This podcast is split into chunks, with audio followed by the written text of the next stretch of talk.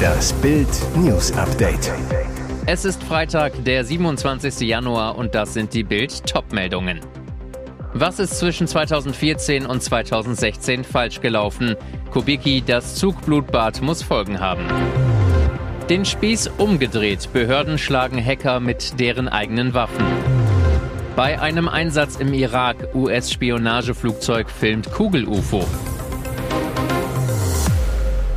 Betroffenheit, Fassungslosigkeit und auch Wut über die neue tödliche Messerattacke im Regionalexpress RE70 zwischen Kiel und Hamburg. Anscheinend wahllos stach der Palästinenser Ibrahim A. auf Fahrgäste ein, ermordete zwei junge Menschen, verletzt fünf andere zum Teil lebensgefährlich. In Bild fordern Politiker Konsequenzen. Bundestagsvizepräsident Wolfgang Kubicki spricht Klartext. Diese Taten müssen uns zu der Frage führen, was ist zwischen 2014 und 2016 falsch gelaufen, als Millionen Menschen zu uns gekommen sind. Und auch die CDU-Bundestagsabgeordnete Julia Klöckner sagt zu Bild, ich scheue mich nicht, über Migrationspolitik zu reden. Wir müssen auch in der Mitte der Gesellschaft endlich wieder über Probleme reden.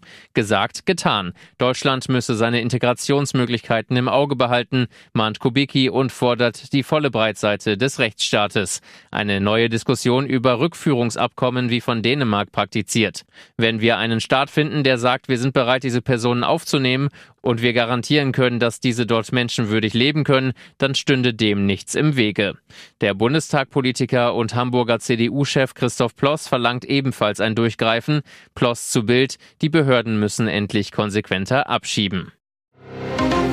Sie haben sie mit ihren eigenen Waffen geschlagen. Ermittlern aus Deutschland und den USA ist eine Riesenkuh gegen ein international agierendes Netzwerk von Cyberkriminellen und Erpressern gelungen. Dabei haben Experten die Gruppe Hive Ransomware gehackt. In den vergangenen anderthalb Jahren war Hive Ransomware weltweit für mehr als 1500 schwere Angriffe gegen Unternehmen und Organisationen verantwortlich, davon mehr als 70 in Deutschland. Das teilten das US-Justizministerium in Washington und die Staatsanwaltschaft in Stuttgart am Donnerstag mit.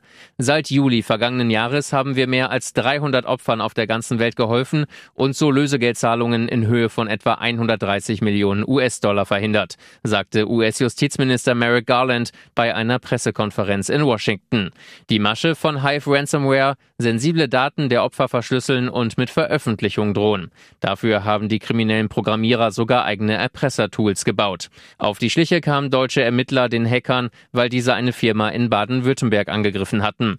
Die Spezialisten verfolgten die Spuren der Gauner im Netz und holten internationale Partner ins Boot. Wegen einer geplanten Flüchtlingsunterkunft haben Neonazis am Donnerstag versucht, ein Kreistagsgebäude in Mecklenburg-Vorpommern zu stürmen. Die Polizei konnte die Protestler zurückdrängen. Es kam zu Tumulten. Ein Polizeisprecher sagte auf Bildnachfrage, wir haben uns in allerletzter Sekunde dazwischen geschoben, sonst hätten die Demonstranten das Gebäude gestürmt, um die Abstimmung zum Bau der Flüchtlingsunterkunft zu verhindern. Unter den Teilnehmern sei eine auffallend hohe Anzahl an Rechtsextremen, Neonazis Neonazis, Reichsbürgern und Fußballhooligans gewesen. Der Polizeisprecher schätzte die Zahl der Gewaltbereiten auf weit über 100. Auch der Staatsschutz war vor Ort. Die Demonstration in Grevesmühlen, dem Sitz des Kreistages von Nordwestmecklenburg, war angemeldet und nicht die erste ihrer Art. In der Spitze nahmen rund 700 Personen teil. Sie wollten den Bau einer Flüchtlingsunterkunft im 1600 Einwohnerort Upal verhindern, allerdings ohne Erfolg. Die Grünen sprachen am Abend von einem Angriff auf die Demokratie. Geflüchtete Menschen brauchen Schutz vor Krieg und Verfolgung. Unsere Aufgabe ist es, sie aufzunehmen, eine würdige Unterbringung zur Verfügung zu stellen und für ihre physische und psychische Sicherheit zu garantieren, sagte die Landesvorsitzende Katharina Horn.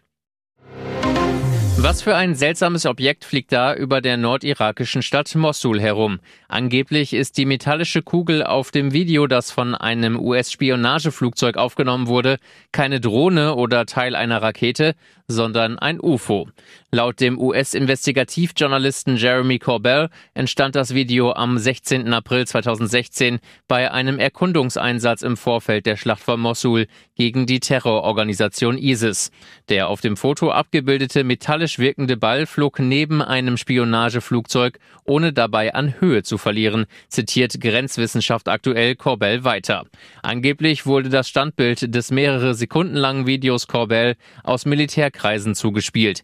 Er und sein Kollege George Knapp hatten bereits früher Videos von UFOs veröffentlicht, die später vom US-Verteidigungsministerium als authentisch erklärt wurden.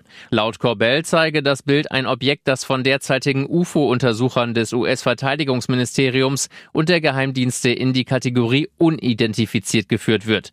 Die Daily Mail berichtet sogar, dass das Foto Teil eines geheimen UFO-Briefings für US-Geheimdienste am 4. November 2021 war und dass man davon ausgehe, dass die Kugel unter intelligenter Kontrolle stand. Wenigstens einer sammelt bei den Bayern fleißig Punkte. Nach Bildinformationen hat Vorstandschef Oliver Kahn seinen Führerschein verloren. Bereits vor zwei Wochen wurde er nach dem Testspiel gegen Salzburg von Bruno Kovacevic, dem langjährigen Fahrer von Uli Hoeneß, nach Hause gebracht. Beim Heimspiel gegen Köln saß Ehefrau Svenja am Steuer. Auch Mittwochmorgen brachte sie den Titan um 10.25 Uhr mit ihrem silbernen Audi in die Tiefgarage an der Sebener Straße. Schon wieder Lappen weg. Bereits im Februar 2022 musste Kahn den Führerschein für einen Monat abgeben. Grund dafür soll ein Zwischenfall in Hessen einige Monate zuvor gewesen sein. Kahn soll damals zu schnell gewesen sein. Übrigens Verkehrssünder, welche in den letzten zwei Jahren schon einmal ein Fahrverbot antreten mussten, gelten als Wiederholungstäter. Diesen kann die Bußgeldstelle ein zusätzliches Fahrverbot von einem Monat aufbrummen. Dazu gibt es bei einem Fahrverbot auch automatisch einen, meist eher sogar zwei Punkte in Flensburg. Kahn wollte sich auf Bildanfrage nicht äußern.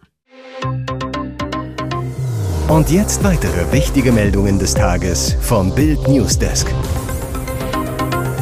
Junge tötet Gleichaltrigen. Haftbefehl gegen 14-Jährigen wegen Mordes. Nach dem gewaltsamen Tod des 14-jährigen Jan N. aus Wunsdorf hat die Staatsanwaltschaft Hannover Haftbefehl wegen Mordes beantragt. Am Vortag war noch wegen Totschlags gegen den ebenfalls 14 Jahre alten Verdächtigen ermittelt worden. Dieser hatte der Polizei gesagt, er habe seinen Freund getötet und versteckt. Am Dienstagabend gegen 18.30 Uhr hatte der Vater seinen Sohn vermisst gemeldet. Er soll ihn zuvor mit dem Fahrrad gesucht haben. Ein Polizeihubschrauber stieg auf, Beamte suchten das Umfeld ab und sie befragten einen 14-jährigen Jungen aus demselben Ort. Mit ihm hatte sich Jan nach der Schule verabredet. Ein Polizeisprecher sagte, im Zuge der Ermittlungen gab der Freund des Vermissten an, dass er den 14-jährigen getötet und versteckt habe. Nach Bildinformationen soll der Verdächtige die Tat über mehrere Monate geplant und einen Stein genutzt haben. Sein Motiv ist weiterhin unklar. Corona-Blamagen von Regierung und US-Konzern, wenn aus Fake News plötzlich Fakten werden. Die Bundesregierung traf US-Konzerne, um die Bekämpfung sogenannter Falschinformationen in der Corona-Krise zu besprechen. Das enthüllte Bild in einem exklusiven Bericht. Soziale Netzwerke wie Facebook und Google löschten hemmungslos Beiträge, die sie als falsch oder gefährlich betrachteten. Die Regierung warnte immer wieder eindringlich vor vermeintlich falschen Corona-Informationen. Doch Fakt ist, immer wieder wurde aus Fake News Realität. Neuestes Beispiel, Ex-RKI-Chef Lothar Wieler gab zu, dass Schulschließungen in der Corona-Krise nicht nötig waren. Dabei warnte Wieler in der Pandemie immer wieder vor der Gefahr offener Schulen. Wer vor Schulschließungen warnte, galt als Corona-Verharmloser. Oder am 14. März 2020 warnte das Gesundheitsministerium per Twitter, Achtung, Fake News, es werde behauptet und rasch verbreitet, dass die Regierung massive weitere Einschränkungen des öffentlichen Lebens ankündigen werde. Das stimmt nicht, erklärte das Ministerium und forderte von den Bürgern, bitte helfen Sie mit, ihre Verbreitung zu stoppen. Zwei Tage später beschlossen Bund und Länder eine weitere Beschränkung von sozialen Kontakten im öffentlichen Bereich angesichts der Corona-Epidemie in Deutschland. Restaurants, Museen und Sporteinrichtungen wurden geschlossen. Lockdown. Facebook ging dagegen zum Beispiel radikal gegen die Verbreitung der Labortheorie vor. Beiträge, in denen nahegelegt wurde, dass Corona etwa bei einem Laborunfall in Wuhan entstanden sei, wurden mehr als ein Jahr lang von der Plattform gelöscht. Als Medienberichten offenlegten, dass es zahlreiche Hinweise auf eine Laborherkunft der Corona-Pandemie gibt, stellte Facebook die Löschungen ein. Im Westen nichts Neues da Tobias Langhoff. Wird seine letzte große Arbeit mit dem Oscar belohnt? Es könnte ein kleiner Trost sein, auch wenn er den Schmerz der Freunde von Schauspieler Tobias Langhoff niemals nehmen kann. Der beste Freund von Tatortheld Jan-Josef Liefers starb im November nach einem langen Kampf gegen eine tückische Magersucht an seinem Geburtstag. In einem Handlungsstrang von Im Westen nichts Neues, der im Originalbuch nicht vorkommt, übernahm Langhoff eine letzte starke Rolle an der Seite von Daniel Brühl. Schauspielkollegen wie Brühl wollen den Oscar jetzt auch für ihn nach Deutschland holen.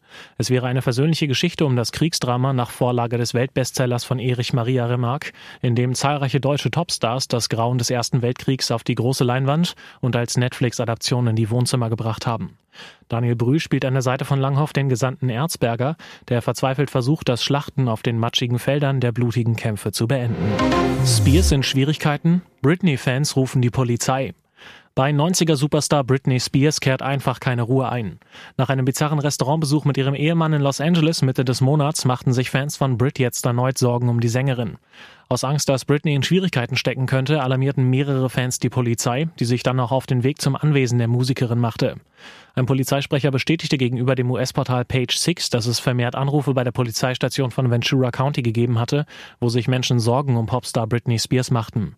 Der Grund dafür war, dass die 41-Jährige wenige Stunden zuvor ihren Instagram-Account deaktivierte oder sogar löschte. Doch der Sheriff gab gegenüber dem Mediendienst direkt Entwarnung. Ich kann im Wesentlichen bestätigen, dass wir nicht glauben, dass Britney Spears in irgendeiner Form Schaden oder Gefahr ausgesetzt ist. Er appellierte gleichzeitig an den gesunden Menschenverstand und an die Wahrung der Privatsphäre, die auch einer Britney Spears zustehe.